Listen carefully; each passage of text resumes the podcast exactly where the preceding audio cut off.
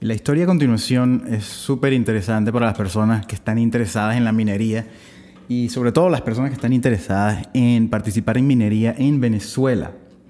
Esta historia nos la trae nuestro amigo Andrés David Martínez, quien está en Caracas, Venezuela, y se titula Preparados para lo peor, el relato de un minero de criptomonedas en Venezuela. El ex minero Miguel Padilla relata a Diario Bitcoin su experiencia como miembro de un grupo de mineros cripto antes de emigrar de Venezuela hacia Chile. La crisis en Venezuela ha causado estragos en todos los sectores. Según lo vivido y lo expresado por sus habitantes, al ser un país donde no hay Estado de Derecho, hay un constante abuso por parte de las autoridades. Así también lo ve un minero de Bitcoin que intentó pasar desapercibido por los cuerpos de seguridad para ejercer una actividad que los mismos militares están haciendo en el país. Diario Bitcoin eh, entrevistó a este minero venezolano que llegó a tener dos granjas activas para extraer Bitcoin durante un tiempo y contó cómo fue toda la operación considerando las hostiles condiciones del entorno. Miguel Padilla tiene 30 años de edad. Es gerente deportivo y vive en Chile desde hace dos años aproximadamente. Mientras estuvo en Venezuela, formó parte de una operación para minar bitcoins que lo incluía a él y a cinco personas más. Uno pensaría que montar una granja para minar Bitcoin no sería gran trabajo, pero Padilla explica que la operación incluía a tres socios que hicieron la inversión en las máquinas y tres supervisores, incluido él, que se encargaban de monitorear y dar mantenimiento teníamos dos granjas. Una en Caracas con nueve máquinas ASIC S9 y dos racks para minar Ethereum y Monero. Y otra en el estado Miranda con 16 ASICs eh, S9 y otros dos racks a las afueras de la capital. No fue algo sencillo, fuimos creciendo de poco a poco y haciendo modificaciones en donde estábamos para acondicionarla lo mejor posible, señaló. Estas modificaciones incluyeron, por ejemplo, forrar las paredes en alfombras, para mitigar el ruido de las máquinas. Remodelaciones internas para separar el aire frío del aire caliente e incluso la, la instalación de cámaras y un perímetro para observar quién se acercaba en caso de una visita no deseada de las autoridades. Imaginen esto en comparación a hacer staking, que es nada más presionar un botón.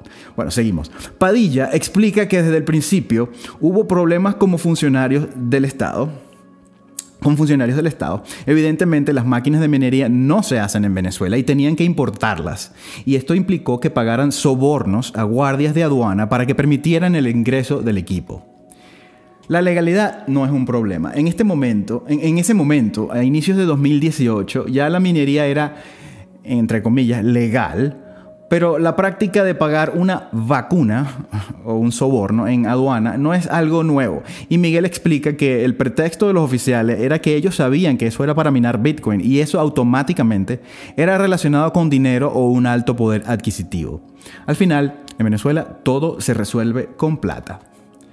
Con el paso de los meses y modificaciones en los recintos donde funcionaban las granjas, Padilla y su equipo fueron a registrarse a la Superintendencia Nacional de, Criptoactivos, eh, llamada SUNACRIP, órgano regulador de la industria cripto en el país, para asegurarse de estar completamente en regla a la hora de un problema. En ese momento seguían deteniendo mineros en el país, pero Padilla relata que la agresión venía directamente de los cuerpos de seguridad, más que de un vacío legal. Incluso comentó que cuando estaba tramitando el registro ante la SUNACRIP se dio cuenta de que los miembros del organismo tenían una especie de campaña para que los cuerpos de seguridad no arremetieran contra los mineros en regla. Pero es inútil, acotó. Al final ellos hacen lo que les da la gana. Y añadió, nosotros armábamos un protocolo por si en algún momento nos teníamos que enfrentar a la policía. Ese protocolo consistió en colocar cámaras en la puerta para ver en todo momento quién entraba y quién salía. En segundo lugar, no almacenábamos, nada de Bitcoin en las granjas. Todo lo mandábamos a otro wallet, a otra cartera. Luego debíamos asegurarnos siempre de tener todos los papeles a la mano. Y por último, teníamos el respaldo de un abogado penalista que era parte de la operación y que en cualquier caso era el más capacitado para negociar en caso de que pasara algo. El ex minero cuenta que no fue fácil. Este abogado que formó parte de la operación los preparó para todo lo que podía pasar. Recuerdo que nos dijo que nos preparamos para lo peor, que nos preparáramos para lo peor, para recibir un golpe en el estómago, una sacada de aire, gritos o algún tipo de, agresión. Ya en este punto los funcionarios aparecen solo para extorsionar, así que lo primero que intentarán será intimidarte. Padilla en ningún momento ocultó que estaba asumiendo un riesgo. Tenía las bolas en la garganta, fue lo primero que comentó cuando empezamos a hablar. Pero la manera en la que hicieron las cosas le produjo suficiente seguridad como para intentarlo. La estrategia de estos mineros siempre fue estar preparados y listos para cualquier eventualidad. Padilla, como muchos venezolanos, lamenta la situación en la que está el país no solamente a nivel económico, sino a nivel institucional. Durante nuestra conversación varias veces mencionó que en Venezuela no había Estado de Derecho y que por ende siempre se está a merced de los funcionarios. Sin embargo, este no fue su caso. Durante casi dos años de operación, Miguel dice que su equipo llegó a minar aproximadamente 3 bitcoins y con eso fue suficiente para recuperar la inversión de las 30 máquinas. El acondicionamiento que se le hizo a los recintos y obtener ganancias. En todo este tiempo nunca tuvo problemas con la policía, pero siempre estuvieron preparados.